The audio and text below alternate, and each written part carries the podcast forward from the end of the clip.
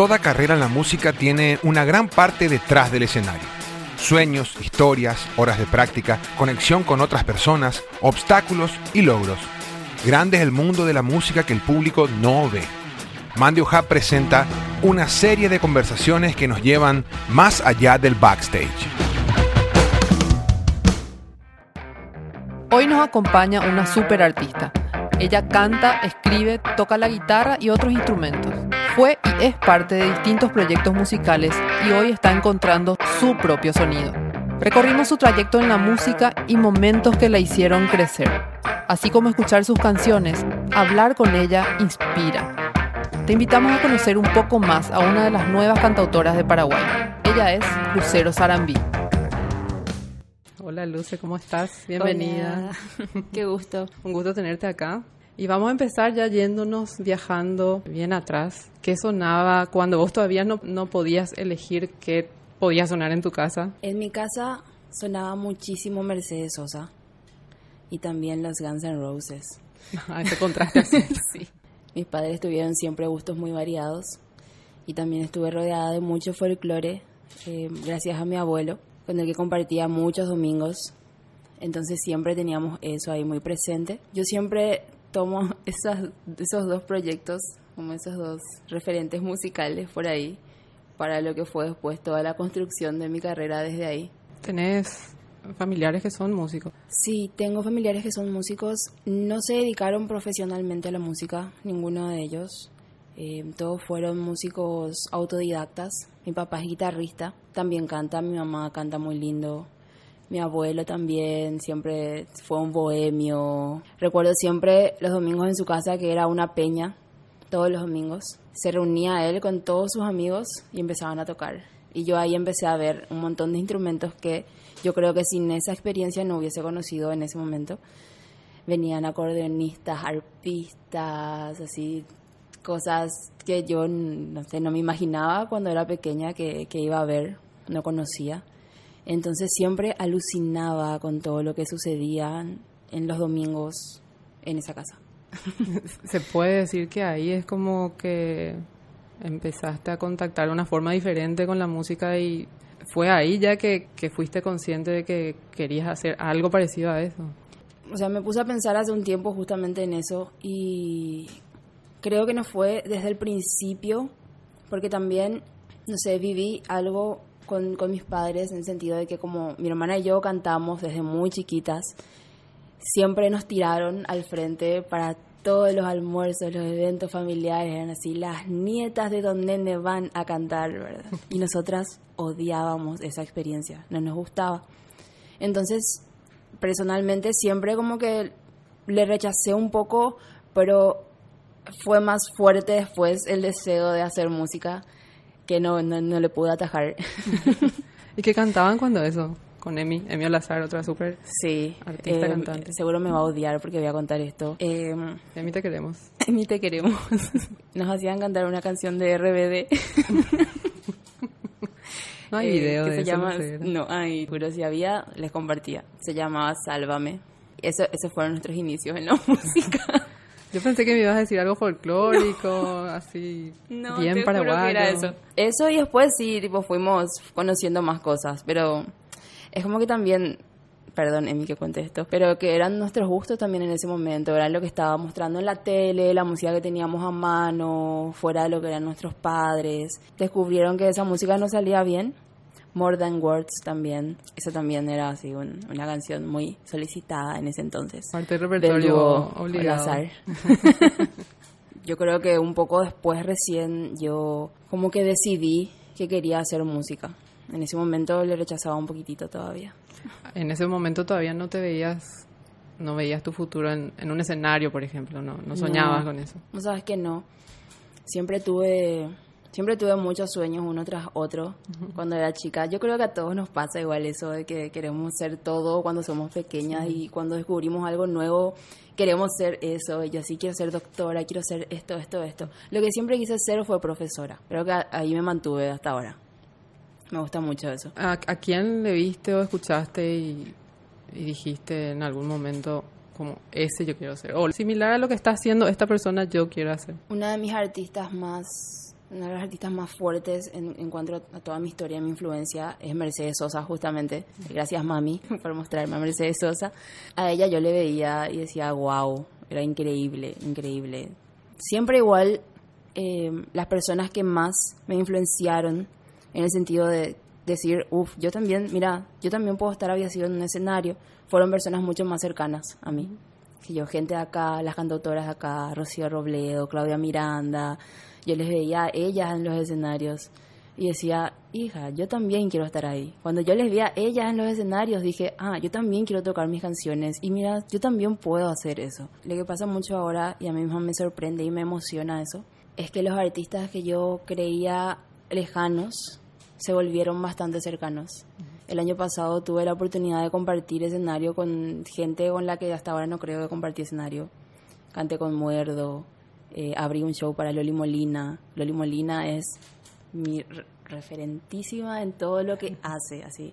Eh, guitarrísticamente, lo que canta, lo que compone, cómo escribe, todo me encanta de ella. Y que me hayan llamado para abrir su concierto fue una locura. Por eso digo que me parece que las personas que antes yo veía como lejanas también se están como, nos estamos acercando. Es súper emocionante. No sé, lo que vimos con Loli, por ejemplo, fue una locura. Fue muy íntimo. Después del concierto compartimos más, hablamos mucho.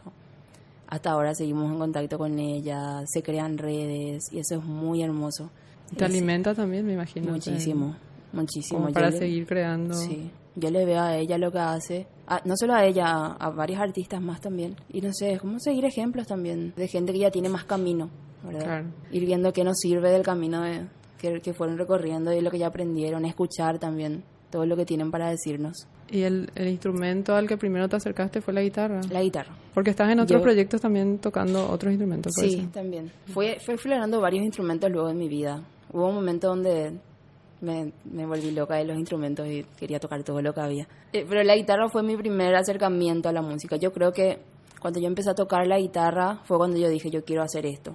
Yo veía como mi papá tocaba y me encantaba como él de repente capaz no tenía tanta paciencia para enseñarme a tocar la guitarra, tenía un libro que era el libro de Rudy Ain. Y en el libro de Rudy Ain como que tiene unas cuantas páginas al frente donde están algunas, algunos tips para tocar, ¿verdad? De repente te muestra cómo afinar, te muestran así los, los diagramas de los acordes. Y yo le dije a mi hermana, voy a hablar mucho de mi hermana capaz porque es como viví todo esto con ella, ¿verdad? Le dije, vamos a aprender a tocar la guitarra. y empezamos a ojear el libro y aprendíamos. Y buscábamos en internet todas las canciones que nos gustaban que no tuvieran tiplado, porque no podíamos hacer todavía tiplado, no nos salía. Entonces todos los acordes fáciles podíamos hacer y tocábamos eso. Hasta que eh, le empezamos a pedir a nuestros padres que nos lleven a estudiar. Nosotros vivíamos muy lejos, estábamos en San Lorenzo. Y venir al centro para nosotros era un Cruzar montón, todo. era cruzar todo, sí. Entonces siempre habían como de repente obstáculos, ¿verdad? Mis padres trabajaban mucho también. Hasta que nos dieron el gusto y nos llevaron al conservatorio. Cuando yo empecé el conservatorio, me enamoré del conservatorio. Era así, entrar a un lugar donde había música todo el tiempo, pasaba por algunas clases, las personas estaban tocando, estudiando, ensayando, se escuchaba, tienen un violín acá y una trompeta allá, ¿verdad? Y yo así enamorada. Era como, ese, este es el lugar donde yo quiero Sí, estar. y todo eso fue eh, convenciéndome más de que eso era lo que yo quería hacer.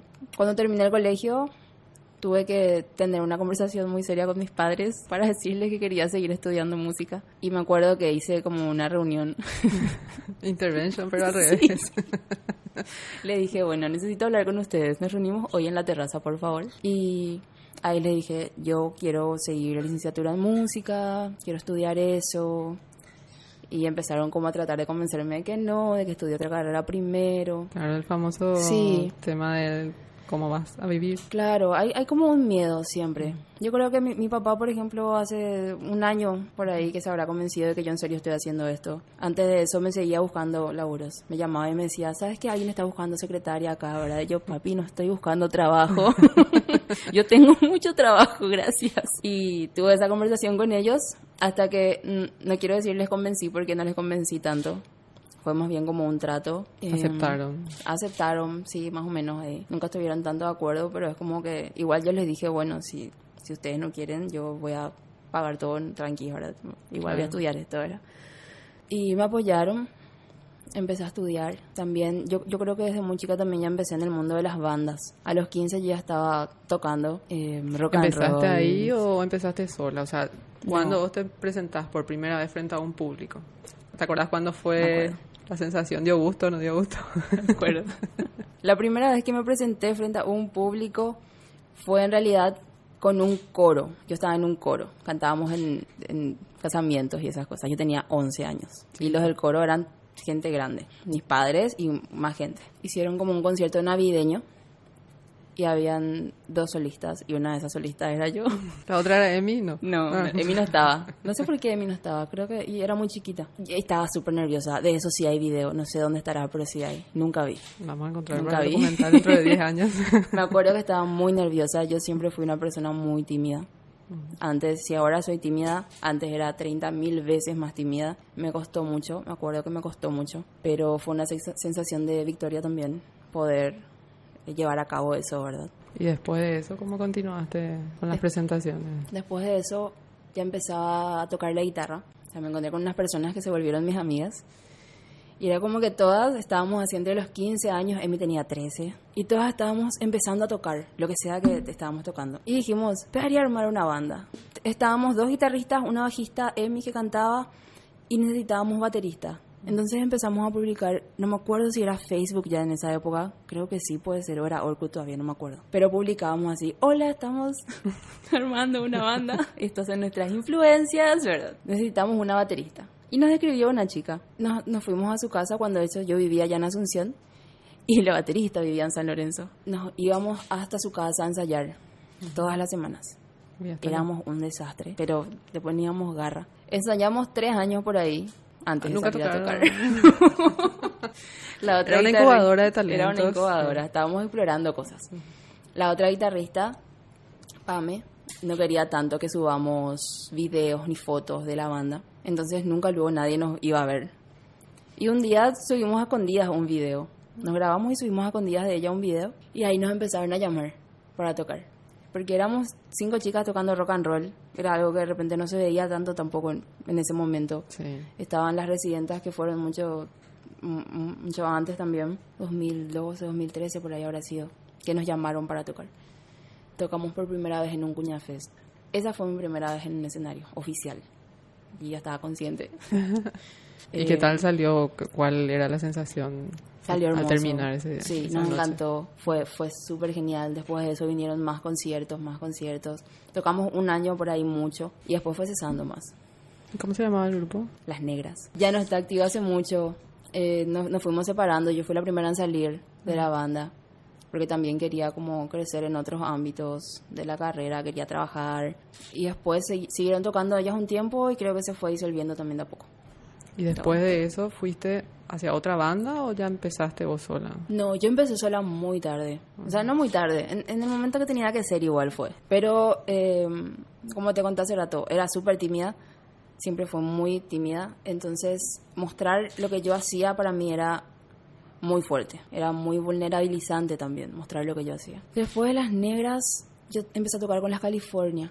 Ah, ya. Con las California Superstar, sí. Ahí nomás ya. Estuve con ellas, estoy con ellas hace seis años ya. No tocamos más tanto, pero ahí estamos. Empecé con El Brujo y sus cromáticos. El Brujo y sus cromáticos también para mí fue una banda clave en mi vida, porque fue la primera banda que me dijo, vos vas a cantar y vas a hacer la front. Y yo así, yo no voy a hacer la front, no. ¿Empezaron todos juntos o ellos eran una banda y después te acoplaste? eran como una banda que estaban ensayando hace un mes y después me llamaron a mí y ahí empezamos a tocar. No, no era una banda que ya estaba activa, digamos. Ellos me animaron a que yo me pare en un escenario con un micrófono. En esa banda tocaba el saxo y cantaba. Entonces me animaron a que yo me vaya al frente, que yo sea la que hable con el público. Yo nunca hice eso en las negras, yo era la guitarrista, yo estaba atrás. Y al principio también fue complicado, fue difícil, pero me encantó. Era una sensación muy linda. Siempre digo que cuando yo me subo al escenario, yo soy como otra persona. Yo dejo, o sea, dejo ahí abajo todo, todos los miedos que tengo, todas las inseguridades que tengo y me subo y puedo hacer lo que yo quiera. Entonces siempre muy agradecida, la verdad, con ellos por tirarme a los leones. ¿Siguen activos hasta ahora? No, tocamos el año pasado Pero así nos, nos reunimos nomás también, porque es una banda muy grande y también era muy complicado mantener esa banda. Y eso yo creo que cada uno también ya está en, en sus proyectos propios, yo también bastante. Luego de eso, entonces sí, te animaste ya Sí, a lanzarte como Lucero Salami. sí. La primera vez que, que, que lancé- me lancé con mis canciones fue con Sarambia Poja. Esa fue mi primera banda. Banda mía de, de mis canciones ya. Le junté a unos amigos. El percusionista fue el que me animó a, a tocar mis canciones. El que me dijo, no, ¿qué es lo que vos haces no tocando esto en público? ¿verdad? Y yo así, no quiero. Y él me animó. Primero empezamos nosotros dos a tocar. eh, y después fui armando una banda. Y tocamos también bastante. Era, daba re gusto. Eh, tocamos, no sé, habremos tocado dos años por ahí con la banda. Y hubo un momento donde yo sentía que tenía que, que irme. Necesitaba estar un momento sola, capaz para encontrarme. Sentía que como que me perdí un poquitito y que de repente no me estaba yendo por el camino que necesitaba. Entonces eh, le- les pedí dis- disolver la banda en ese momento. Y agarré la mochila sola y dije, necesito tocar sola un tiempo. Cuando yo dije, necesito tocar sola, estaba muy nerviosa. Porque siempre toqué con bandas, nunca toqué sola. Nunquísimo. Tenía como un miedo de también dejar de tener laburo, de, de que no me llamen más tanto para tocar, ¿verdad? Todas esas cosas. Había salido del brujo y de Sarambía Pojá como en, en el mismo periodo de tiempo. Y cuando yo tomé la decisión y cuando estaba más insegura de si había tomado la decisión correcta, me empiezan a llamar personas para tocar. Era así como una señal por ahí de- del universo, no sé, de que, che, estás en el camino correcto, seguí nomás haciendo esto. Capaz Claro. cueste, pero ahí es. Estuvo bueno seguir esa, intuición. Sí. Y empecé a trabajar como solista. Cuando yo empecé a tocar sola también me di cuenta de que necesitaba estudiar más, porque era que no, me podía más subir al escenario y hacer changa changa con la guitarra como dice Pedro Martínez. Entonces eh, decidí volver a decidí estudiar así como más intensamente y empecé justamente con Pedro a estudiar con tipo algunos recursos compositivos, armonía, más desde la guitarra Como a perfeccionar el... a el perfeccionar, sí. Y lo que me gustaba de trabajar con él era que él me daba herramientas directamente para lo que yo necesitaba hacer. Como que me apresuró bastante el camino. Y cuando empecé, me empecé a sentir segura y a transformar las canciones en algo que sí ya sea una canción linda, lista para tocar como solista, me animé a, a salir del país y a, a ir a tocar. Fui a Buenos Aires, me armé una gira en Buenos Aires, así en, en lugares culturales.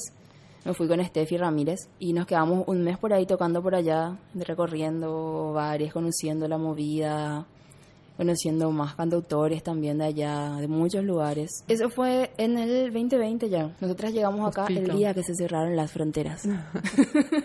¿Qué viste en Buenos Aires que te llamó la atención, que es diferente a lo que hacemos acá? A ver. A la eh, movida de acá. Yo creo que Buenos Aires, que Argentina, es un país mucho más grande que Paraguay. Por ende hay muchos más espacios, pero también hay muchos más artistas. Hay mucha gente que capaz piensa que vos te vas a Argentina y vas a encontrar la mina de oro para hacer música. Y no es así. Siento decepcionarles. Claro, uno piensa que hay más gente, hay más público. Claro, y- pero no, hay más espacios, hay más artistas. Eh, me encontré con muchas cosas de repente desconocidas para mí, unas cuantas experiencias que no me gustaron tanto, pero siempre resalto mucho de ese viaje la- las redes que creé allá. Porque conocí a varios artistas que, están trabajando mucho allá, que ahora también están como creciendo muchísimo. Con esos artistas sigo manteniendo contacto, ya les trajimos acá también, entonces cuando volvamos a ir también tenemos lugar para quedarnos allá, tenemos gente que nos ayuda a conseguir esos conciertos. Entonces lo que siempre me gusta resaltar es eso, las redes, las personas que conocí. La gorra, digamos que es algo que se respeta bastante allá. Eso podría resaltar que acá como que no hay así un, La cultura del una público. cultura de, sí, sea, de que el público da lo que vale, ponele tú, lo que está escuchando, ¿verdad? Vos le das la oportunidad de, de poner un aporte, pero no ponen, directamente no ponen acá. Sí, es dificilísimo. Claro, entonces sí o sí tienes que cobrarle una entrada. Bueno, pero, pero esa cultura de la gorra, por ejemplo, está mucho más asentada ya y nosotras tocamos varias veces con gorra, a la gorra, y nos, nos fue bastante bien. nos fue bastante bien. Otras veces no, no tanto, pero la mayoría de las veces sí. Tocamos en un festival de chicas, nos fuimos a tocar a La Plata, nos fuimos a tocar a un lugar que se llama Río Martínez, estuvimos desde varios culturales hasta lugares súper chetos. sí, tuvimos como muchas experiencias, muchas experiencias muy lindas, explorando todos los espacios que podíamos. Imagínate, un mes nos quedamos. Nos fuimos con dos semanas hechas de conciertos. Llegamos allá y empezaban a salir más cosas. Casi prácticamente un mes. Después la pandemia me hizo venir. Teníamos planeado quedarnos un poco más, pero ya empezábamos a ver las noticias de que estaban cerrando fronteras. Entonces ya decidimos volver nomás. Yo en la pandemia trabajé muchísimo, gracias a, a todo el que haya que agradecer. trabajé muchísimo, por suerte. De hecho que yo creo que la mayor cantidad de alumnos que tuve fue en la pandemia. Muchísimos alumnos tenía. Eh, no toqué mucho, tocaban en algunos conciertos online, pero también me dio la posibilidad de eh, vivir la experiencia de, de grabar mi EP. Mi EP es un EP pandémico, yo lo grabé en el 2020. Eh, era también toda la experiencia de ir con tapabocas súper cuidados. En el Juan grabamos con música Ocape. ¿Trabajaste con algún productor de ahí o vos produciste todo? Produje yo y nos ayudaba Sebastián, que es el, el que nos grabó luego. Era como igual toda una grabación bastante casera, digamos, grabamos en el teatro. Éramos tres los proyectos seleccionados para grabar el EP. También compartí eh, algo que se llamó Conexiones Musicales cuando eso, que era también del Juan de. Y en Conexiones Musicales le conocí a mucha gente, todo online, ¿verdad? Mucha gente de muchas partes del mundo, porque todos estábamos ahí, teníamos talleres, cursos, esos cursos me ayudaron muchísimo a ver otro lado de lo que es, digamos, la carrera musical, que es también la parte de cómo vos te presentás al público, qué es lo que vos estás mostrando al público, que me parece que es algo de lo que de vez en cuando nos olvidamos. Yo siento que las redes sociales también son muy importantes ahora como para mostrarte, venderte, cómo tenés esas redes sociales, tiene que estar impecable, es como tu currículum. Esa, es tu puerta al mundo, ya como algo, unos cuantos años atrás capaz que era todavía algo opcional, pero ahora es como algo obligatorio si querés mostrar lo que estás haciendo, es ahí. Es ahí. Y me imagino que no es, a lo que te referís no es solo la imagen, sino que es como, como contar cuál es tu esencia. O, la identidad de, los, de tus sonidos o tus canciones. Me permitió luego cómo definir eso. Me, me, me, acuerdo que una de las tareas que más me costó fue escribir qué es lo que yo hacía. Me costó muchísimo. Yo creo y es algo que, que muchos no quieren hacer. Justamente porque es dificilísimo entrar dentro y definir quién sos. Asumirse también creo. Tipo asumir, esto es lo que yo estoy haciendo. Eh, porque una vez que asumís también tenés que ponerte firme ahí y defender lo que estás haciendo. claro. Si nos vamos un poco hacia un poco hacia atrás de vuelta, eh, pero más en, enfocadas en, tus canciones. ¿Cuál sería la canción a la que vos le pones el título? Esta fue mi primera canción. La primera canción eh, fue una que se llama Tierra Libre. Hay solamente una grabación de esa canción en YouTube. La primera canción que, que en serio toqué y, y no sé, salió a la luz y la arreglé y le puse onda después ¿Cómo, eh, ¿Cómo, te surge la parte de la composición? ¿La letra primero, la música o van juntas? Es súper distinto cada vez.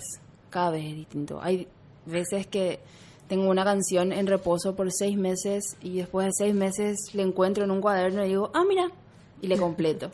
Hay canciones que me cuestan muchísimo. Hay canciones que me salen de una.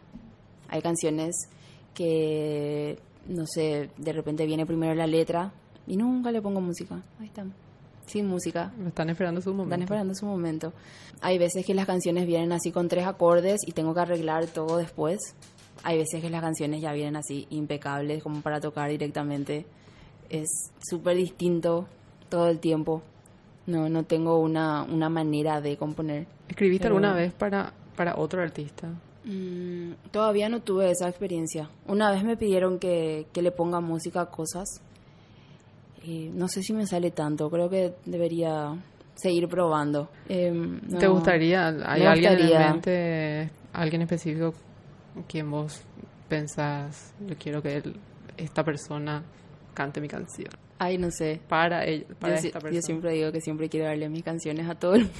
Pero lo que estoy haciendo ahora es de repente hago una canción que me hace pensar en una persona y le pido en una persona. no no no que es como que no sé digo ah esta canción suena mucho a Ah, ok. sé yo, a alguien verdad entonces le digo a esa persona hagamos juntas esta canción toquemos juntas esta canción arreglemos juntas cantemos juntas grabemos juntas y creo que esa es mi forma de, de dar también un poquito de Está buena, y, así suele canción, surgir la sí. magia.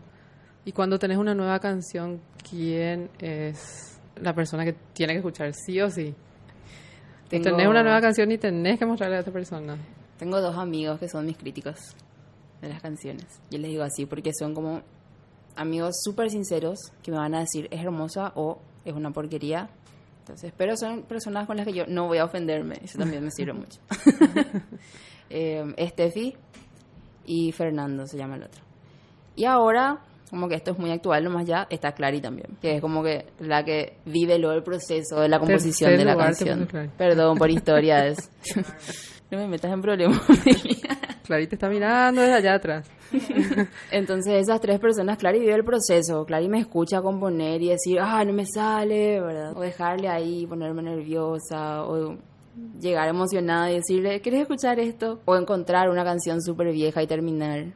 Eso creo que vimos hace poco, que es una canción que va a salir ahora también. Y, y esas son las tres personas que como que siempre sí o sí tienen que escuchar lo que yo estoy haciendo. Sí o sí, las primeras personas a las que les mando son a ellas. Y si te pones a pensar en cuando empezabas, todavía no tenés todos los contactos que, que capaz ya tenés ahora, todavía no sos parte de una red. ¿Cuáles eran los miedos a vencer?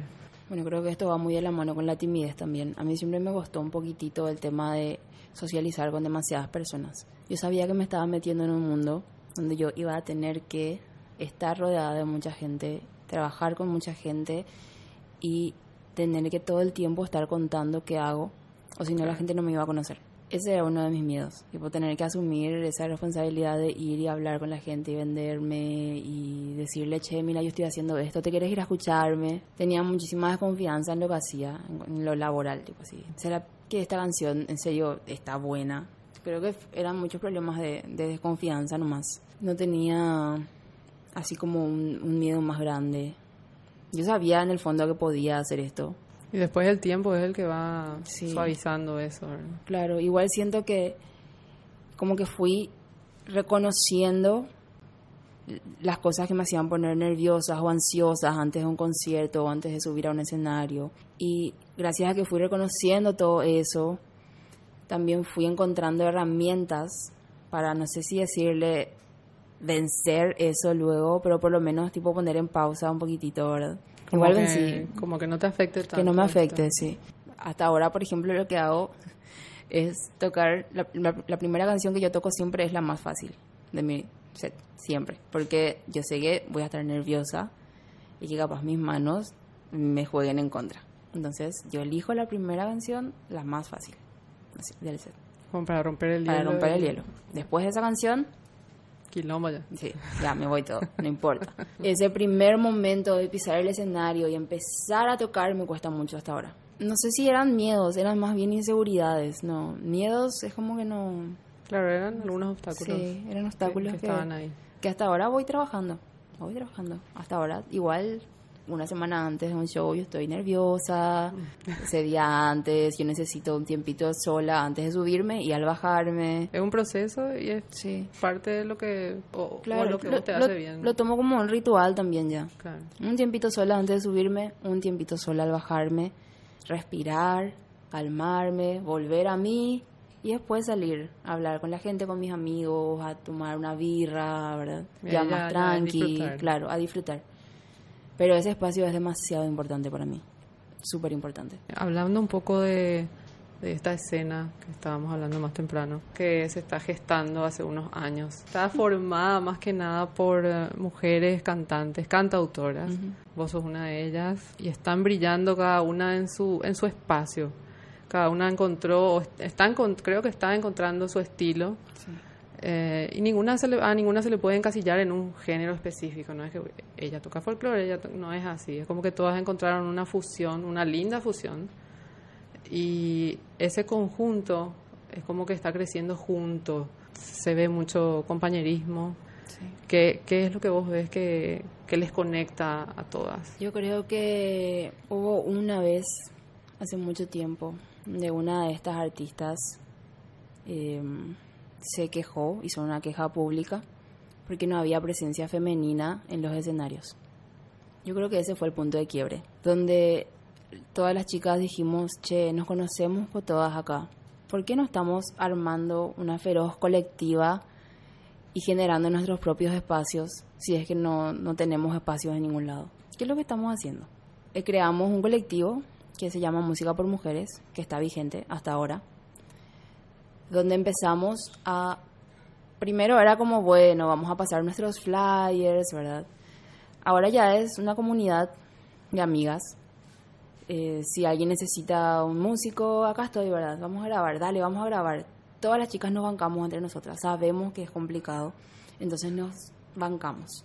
Yo creo que más allá de nuestros estilos, nos une ese querer tener un espacio y saber que en colectivo únicamente vamos a poder tener esos espacios. Vino Sorora después, Sorora para mí también es un festival muy, muy, muy importante que cada vez está creciendo más.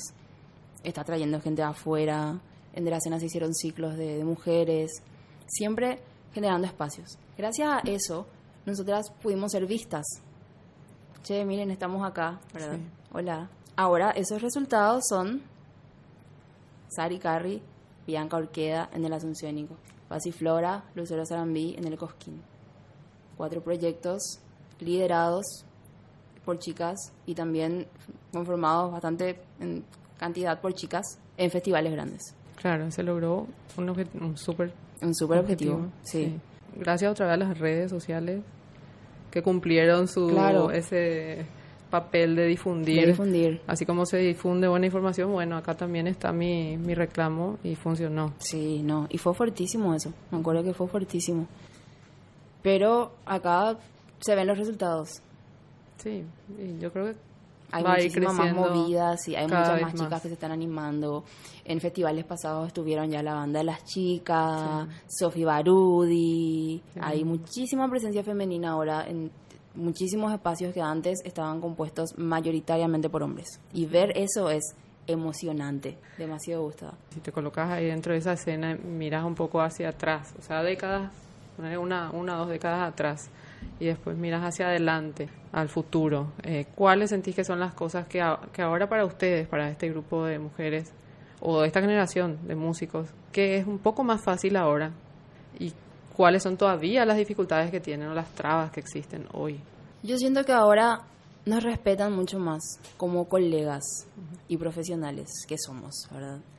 Eh, antes, yo en las primeras bandas que tuve me sentí súper desvalorizada es la verdad, sí, subestimada también. Con el tiempo y con lo firme que nos pusimos, gracias también a que sabíamos que si una se caía había un colchón de chicas para atajarle, eh, nos fuimos animando a más cosas, nos pusimos firmes y nos empezaron a respetar más. El respeto era algo que antes no había. Yo viví muchísimas cosas de donde la gente me decía, mm, no, no está bueno lo que vos haces, en el sentido de que, no sé, cuando tocaban las negras, por ejemplo. Nunca éramos suficientemente rockeras. Siempre éramos así. Despectivamente nos decían, a mí me encanta el punk, pero despectivamente nos decían las punkies. Cuando empecé a tocar con el brujo, una vez me dijeron, vos sos la cara linda de la banda. No, no había como un respeto y un trato de colega a colega, que ahora yo siento que sí hay. Pero también, no sé si eso fue el cambio de chip en los compañeros o fue ponernos más firmes nosotras y llegar ya pisando más fuerte a los lugares. Y capaz es una combinación de ambos de las cosas, sí.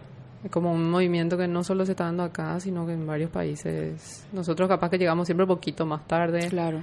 Pero em, es como que en varios países de Latinoamérica pasaron o están pasando por ese proceso. Sí. ¿Por qué te parece que cuesta todavía que la música hecha acá en Paraguay se expanda por Latinoamérica y después al mundo? O sea, ¿qué es lo que falta?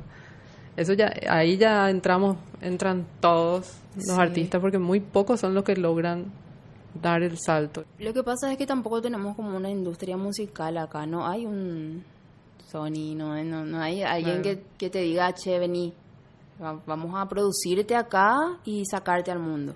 Y apostar por tu y carrera. apostar por tu carrera. No, no tenemos esa, ese tipo de, de cosas que capaz nos facilitarían muchísimo el camino. Acá es tipo subir la montaña así Arañando. arañando las piedras y sabiendo bien ya que vas a gastar un montón de plata vos antes de, de empezar a ganar plata. Yo creo que eh, la industria musical es algo que, que falta muchísimo todavía acá. Sí, y llegar, no sé, llegar a las industrias musicales de afuera está complicado, ¿no? No es que te van a agarrar así nomás. Tenés que ser demasiado especial de repente para que lo logres. Igual hay bastante movida, hay bandas que lo están logrando. Eh, yo le veo a Bianca tocar muchísimo. Yo sé viajar, ¿entendés? yo sé que ella lo está logrando. Lo que ella representa también es súper importante. Entonces yo creo que todos estamos como encaminados al triunfo. No, y está bien, está bien Sí. ponerse metas. y que es Hay- paciencia nomás también, seguir trabajando. Porque talento hay. Sí. El, el hecho de que estemos en un país pequeñito nomás es que nos pone un poco más de trabas y nos hace más difícil. Nos digo yo como si fuera que yo soy música, pero, Pero también a los ahí. músicos, a los músicos del, del país, ¿verdad? Detrás del escenario de tus shows, ¿quiénes son los que te ayudan? ¿Tenés un equipo? ¿Seguís autogestionándote vos en, en muchas cosas? Sigo autogestionándome en muchas cosas. Eh, hace el- desde el año pasado empecé como a postular a fondos para poder hacer cosas más grandes. Logré hacer cosas más grandes el año pasado, cosas muy lindas, cosas que fueron como sueños para mí también. Y sí, ahora ya tengo un equipo. Desde el año pasado también ya estoy trabajando con gente que me acompaña siempre. Voy ahí, sigo editando cosas, probando, experimentando y encontrando de repente gente que digo, sí, esta persona es, quédate conmigo, porfa, para siempre. Clary es una de las personas que más, más me ayuda y me aporta, eh, porque es como mi, mi productora de todo lo que es visual, mi fotógrafa. Lescano en Instagram. Clary Lescano, arroba Lescano TV. mi productora de todo lo que es visual, todas las fotos que ven en mis redes, hace ella, prácticamente todas, ¿verdad? Me ayuda en los shows, es DJ también, todavía no tuvimos la oportunidad de, de explorar tanto ese ámbito, pero ahora vamos a hacerlo. Tiene una cabeza muy brillante que me permite también a mí alocarme en las ideas que tengo. Como que nunca hay un, ay, no se puede hacer esto. Siempre es, dale, hagamos. Y da gusto tener una persona que te diga, dale, hagamos. Y después, bueno, nos volvemos locas ahí, planeamos así una cosa gigante y vamos bajando a poquito a lo real todo eso. Es que Y está- salen cosas hermosas. Y así salió Crisálida. Así salió Crisálida. Crisálida. Crisálida. Es- para quienes no pudieron ver, me gustaría dar mi visión del público. Fue un show hermoso, fuera de lo común. Y se nota que hicieron tan bien la tarea. Todo. Eh, o sea, se nota que ahí hay está redactada la idea, eh, se buscaron referencias, se buscaron fondos, Sí. bien como, o sea, se siguieron los caminos a los que, que tenemos acá, a donde podemos acudir, Claro. y consiguieron y lograron, y, y ahí se ve, se veía esa noche un trabajo de equipo. Eh, había trabajo de escenografía, de imagen, vestuario, eh, incluso el ambiente, que era, era un teatro, el Teatro de la Manzana de la Ribera, eh, estaba lleno. Eh, lastimosamente fue una sola función, que sería buenísimo que eso se replique para que más gente vea. Sí. Porque el, el ambiente, vos entrabas ahí, era una experiencia, no era solo un concierto más. Y, y yo creo que ahí vos diste un paso adelante, ustedes. Eh, pero Lucero Sarambí, la artista, dio un paso más adelante y, y eso va a servir para inspirar a muchísima gente. A los que estuvieron ahí, hay que repetir, para inspirar, para inspirar a más gente. O sea, eh, la, la sensación, o sea, lo que se sentía al salir de ahí era felicidad en el ambiente. Y antes de entrar, cuando estábamos en la fila, había mucha gente esperando para entrar y había entusiasmo. Era como que, si yo sé que va a estar bueno lo que va a estar ahí adentro. Y después salía y era, estuvo buenísimo. Y salía así con, Mira. y salí con una sonrisa en la cara porque lograron lo que me imagino que ustedes estaban soñando. Sí. Ahora, caemos así, vamos a pinchar un poquitito el globo. Cuando, cuando haces eso, salís de la zona de confort y te presionás a hacer algo eh, fuera, fuera de lo normal, con, con mucha excelencia, con mucho profesionalismo. Eh, después está el desafío de mantener, porque vos levantaste una vara y los próximos shows de Lucero Saramí, no te digo que todos tienen que ser iguales, pero uno ya va esperando. El público es muy bueno cuando quiere, pero es muy sanguinario y malévolo también cuando quiere. Y eso también es un, una cosa negativa de las redes sociales. Pero bueno, hay que ser fuerte y frío y ignorar ciertas cosas y seguir su camino. Pero sí, eh, me parece que es un desafío Absolutamente. para lo que se viene. Ya están pensando en algo. Sí, Crisalia fue un laburo de un año, más o menos. Yo les digo ya, gente, yo no quiero vivir emocionalmente lo que fue Crisalia más de una vez al año. fue hermoso, pero fueron muchas emociones. Por, lo que decís también, yo salí de mi zona de confort ahí. Salí a tocar solita en un bar con 20 personas tenía 200, más de 200 personas alrededor de mí. Me gustó que igual con 20 o con 200 personas se logró esa intimidad. Eso me encantó. Me pareció así, mira, se puede hacer esto. No hace falta hacer, hacer todo chiquitito para que sea íntimo. Fue también encontrar un equipo. Para mí Crisálida es el equipo. Yo sola no iba a poder hacer eso. El, el fondo que me dieron fue 10% de lo que pedí generalmente claro, pero igual les animo a todas las personas a que pidan fondos y que usen esos fondos, porque están ahí para que usemos. Que usen bien. que usen bien, sí. Que si, si tienen esos fondos, que se animen a hacer cosas grandes. Bueno, fue mucho laburo, fue un año de trabajo, fue re lindo. Ahí, como te dije, la clave fueron las personas que trabajaron conmigo. Las que se mantienen hasta ahora eh, son Clary. Está Nadis, que es mi vestuarista, mi vestuarista y la persona que también nos sostiene cuando estamos así medio tambaleando, ¿verdad? Le llamamos a ella y es Nadia Auxilio. Y ya nos hace volver a la eh, tierra. Psicóloga. Sí, psicóloga, amiga. Safi es la persona que me maquilla, me maquilló Safi Makeup. Me encanta su forma de ver el maquillaje. A mí no me gusta maquillarme. No me gusta. Hay dos personas en este mundo a las que yo le permito maquillarme. No me gusta, así, pero me encanta como ella lo hace. Nunca me incomoda lo que me pone. Eso para mí es súper importante y me cuida muchísimo. Entonces también es una persona que quiero mantener en mi equipo. Después está Andrés Ortiz, que es mi sonidista favorito para siempre, en el que también quiero seguir trabajando. Martín Pisicini, que hizo las luces en ese momento, que también fue madre y padre a la vez, todo así, nos ayudó en muchísimas más cosas. No sé, capaz, si nombro todo el equipo, son un montón también, ¿verdad? Pero... No se enojen. Están claro, son un montón de, personas que trabajaron ahí y que siguen trabajando ahora conmigo. Ahora se vienen muchas cosas otra vez. Yo no planeo. repetir Crisalia.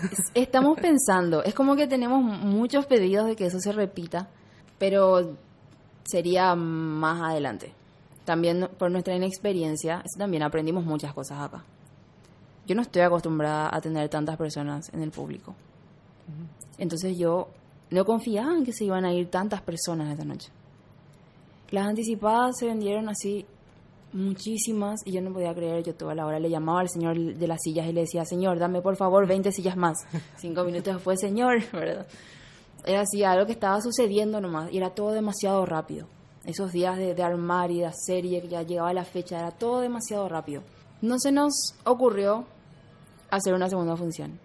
No lo pensamos, no, no, no esperábamos, no sé si decir no esperábamos, capaz en el fondo sí, pero era como teníamos dudas de que eso sea realmente lo que fue, de así de grande. Claro. también suele representar un riesgo, de repente es más gasto. Absolutamente. Una, Entonces, función más. Bueno, ahora yo ya sé la cantidad de gente que puede haber en un concierto y si vuelvo a hacer algo así de grande que voy a volver a hacer, yo no sé si va a ser otra vez Crisalia, porque yo tengo así un montón de ideas en la cabeza que quiero llevar a cabo y no sé si quiero repetir Crisalia, porque capaz quiero ir ya a otra cosa y esa otra cosa capaz sea completamente distinta, pero igual de genial.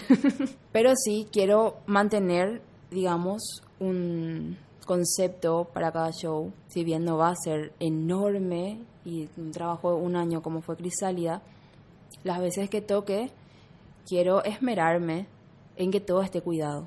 Porque me parece que eso es muy importante, desde la imagen, la comunicación, todo lo que es prensa, porque así únicamente le llegas a la gente. ¿Dónde haces? ¿Cómo haces? Con quién estás tocando. Mi banda es así, les amo muchísimo. las personas que tocaron conmigo ahí, Bedner, que es la persona que conté hace rato que, que me animó a hacer esto, Liz Martínez, que es como mi alma gemela por ahí, eh, Paula Rodríguez, Lara Barreto, son las personas que están tocando conmigo ahora. Son personas increíbles que en serio también creyeron en este proyecto. Eso, eso me parece muy importante, que las personas que trabajen contigo crean en lo que estás haciendo y crean en dónde están poniendo su trabajo. Y valoro muchísimo eso, muchísimo. Cuando vos seguís tocando ahora eh, como Lucero Sarambí, tu proyecto solista, ¿son ellos los músicos que te acompañan? ¿Son ellos son ahora mismo, sí. Yo igual eh, pretendo tener varios formatos. No solamente banda, no solamente solista, sino que haya opciones. Qué sé yo, un día toco solamente con Liz, que es la guitarrista, que toqué ayer con ella, por ejemplo. Un día toco solamente sol, solita. Eh, de repente cuando hay más producción, más caché también, ¿verdad? Más eh, herramientas para mover más gente, sí puedo tocar con una banda. Y, ¿Al Cosquín irías con la banda entera? Al Cosquín voy con banda, sí, sí o sí con banda. ¿Se está preparando? ¿Falta poco? Falta poco ya. sí. Y Estamos viendo qué hacer ahí. Antes de eso hay algo importante. ¿Sí? Sí, se vino el lanzamiento en febrero, una canción, el primer single. De este año de este año. Que también estamos preparando un concierto bastante pensado, bien cuidado, todos los elementos, toda la comunicación va a empezar a salir ya dentro de poco. Eh, ese lanzamiento para mí es muy importante también. Esta canción, esta nueva canción. Esta canción. Es lo que abre la puerta de lo que va a ser el disco, que también se viene este año sí o sí. Eh, es una canción que ganó el premio Ibermúsicas. Ah, sí. el premio a la, a la creación de canciones eh, también Iber Músicas me dio este año eh, un fondo para grabar el disco, entonces se viene un año atareado. ¿Para cuándo más o menos está pensado el disco? Agosto, septiembre. Vamos a ir actualizando esta información. bueno, pero se viene mucha música. Se vienen muchas cosas, sí. Me, Crisalia, yo siempre le digo a Crisalia como una puerta. Yo dije, esto va a ser una puerta para mí, donde la gente va a ver todo lo que realmente yo puedo hacer con las herramientas que tengo ahora mismo. Y lo fue. Después de Crisalia me llamaron para el Cosquín y me llamaron directamente así, hola, vimos Crisalia, queremos que estés. Bueno, y así se, seguramente se van a seguir abriendo un montón de puertas con lo que estás haciendo porque se nota que trabajan súper bien. Y Crisalia seguramente también les dio una hoja de ruta de, lo que hay que hacer, lo que no hay que hacer. Absolutamente. Eh, volviendo al backstage, ¿hay alguna otra función que vos cumplís en el backstage? Aparte de ser músico, sí, muchas cosas todavía. Eh, soy todavía mi propia manager. Ahora para Cosquín igual tuve que buscarme un manager que me ayude ahí. Pero aparte de eso, soy mi propia manager, eh, soy mi propia productora musical, todavía soy mi propia inversionista. ya, ya fui cediendo varios, o sea, delegando varias, varios roles en estos últimos tiempos antes eran más cosas, antes era tipo mi propia vestuarista, mi propia maquilladora, ahora todo eso, pero ahora como que ya fui encontrando el equipo, ya, ya puedo soltar más esa parte. Me encanta poder soltar esos roles también, porque me da mucho más tiempo para trabajar en lo que yo debería estar trabajando. Claro, dedicarte a ser artista. Pero sí soy consciente, o sea, yo soy consciente de que los artistas tenemos que cumplir un montón de roles cuando iniciamos. Sí o sí, tenemos que hacer todo. Es que es un paso, o sea, un camino que tenés que recorrer. Así mismo. Si pudieras una noche, por una noche, intercambiar tu lugar, ¿con quién de tu equipo intercambiarías? Ya sea alguien del backstage o alguien, alguno de los músicos. No vale decir Clary. Iba a decir Clary porque me parece el trabajo más divertido, la verdad. Está difícil esto. Para ese evento nomás, ¿verdad? Esa noche. Sí, una noche. Entonces haría... que no, cante bien otra persona porque va a ocupar tu lugar. Yo creo que haría las luces. Me gustaría. Me gusta me gusta todo lo que es escénico. Bueno, el, iluminador es, el que va a cantar. ¿Qué pasó? El iluminador es el que va a cantar. Bueno. Está bien, no le escuché nunca cantar. Podría ser una estrella no descubierta. Yéndonos un poco hacia lo filosófico, si profundizamos un poco, ¿qué es la música para vos? Vale decir todo. Mm. Bueno, la música fue siempre para mí una herramienta de expresión. Cuando yo no sé decir algo, canto eso o dedico canciones. Ahora ya soy más conversadora igual, pero siempre fue una herramienta de expresión. Cuando yo me siento muy enojada, le busco la música, busco mi instrumento, busco tocar, tengo un playlist que es para cuando estoy ansiosa. La música está presente en todos los momentos de mi vida. Cuando nació mi hermanita más pequeña, yo le escribí un montón de canciones a ella, porque era así inexplicable la cantidad de amor que tenía adentro, entonces no podía dejar de escribirle canciones. Una de esas canciones forma parte de tu EP. Una de esas canciones forma parte de mi EP, hay muchas otras que están guardaditas. Eh, una más va a salir ahora en el disco nuevo, que es como una canción para niños luego. Entonces para mí eso es un medio de expresión, es el lugar donde yo puedo eh, sentir cosas y hablar sobre lo que siento y mostrarle a las personas cómo me estoy sintiendo. Y compartir también ese sentimiento, creo. Es de repente hay personas que están sintiendo lo mismo que vos o no, o que pueden empatizar con lo que vos estás sintiendo y le estás contando a través de las canciones. Entonces eso es la música para mí. Y ahora si hacemos al revés, o sea, pensando a la música como si fuera una energía superior, que ya te agarró como su instrumento, ¿cuál es tu misión en el mundo de la música? Antes pensaba mucho que algo que yo tenía que hacer con la música era dar voz, o sea, permitir a otras personas, otras experiencias salir a través de lo que yo cantaba, o sea, de lo que yo escribía. Yo escribía mucho sobre otras personas o sobre otras historias que no eran mis historias. Eh, me di cuenta por el camino de que está súper bien eso también, pero que hay muchas experiencias mías a las que yo las, conozco muy bien y mucho mejor que las historias de otras personas, que también pueden servir como un abrazo o consuelo cuando otra persona las escucha. En ese momento decidí empezar a hablar desde mi propia experiencia y desde mi propia historia, para poder de repente contener o dar como un regalo de eso y decir, che, mira, yo también me siento de esta forma, ¿verdad? Capaz te sirve, capaz no. Yo no sé si tengo una misión específica de ser la voz de todo el mundo o la salvadora con mi música, pero me gusta mucho pensar que lo que digo en mis canciones o lo que suena a la otra persona le hace sentir abrazada, le hace sentir contenida, porque también eso es lo que yo siento con la música que escucho. Y a mí me hace muy bien. Y siento y espero que a las personas que me escuchen también les haga bien lo que están escuchando y que encuentren si bien no la respuesta a la felicidad, por lo menos alguna herramienta para estar mejor. Te voy a decir una frase que se escucha mucho en conversaciones entre músicos, sobre músicos. y no es una pregunta, sino que, que, que nos digas nomás qué te genera esa frase o qué te hace pensar. Vivir de la música en Paraguay. no es fácil pero no es imposible. A mí me gusta mucho pensarle a la música más allá de tocar canciones. Me gusta mucho pensar que de la música salen un montón de ramas que vos podés, de caminos que vos podés tomar, que capaz son un poco más rentables que tocar. Una vez un profe me dijo que para cumplir tus sueños vos tenés que tener algo que te sostenga económicamente. Esa fue la cosa más realista que me dijeron en mi vida me hizo caer en la tierra y decir, es cierto. bueno, entonces, ¿verdad? Y empecé a descubrir las otras ramas que tiene la música. Yo no sé si alguna vez voy a vivir de tocar o de hacer mis canciones. Espero que sí. Hay gente que ya lo hace, que lo logró. Poca, pero hay gente que sí lo logró. Usualmente veo que los músicos se dedican a otra cosa y hacen música aparte.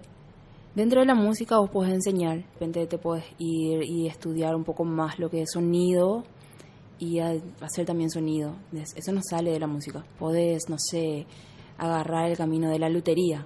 Podés, no sé, yo creo que hay un montón de opciones que tenemos siempre y cuando no nos cerremos a la idea de hacer otras cosas que no sean solamente tocar. Yo sé que da gusto. Y cuando somos chicos, nosotros queremos tocar nomás y decimos, no, yo voy a vivir de esto y voy a tocar muchísimo en todos lados.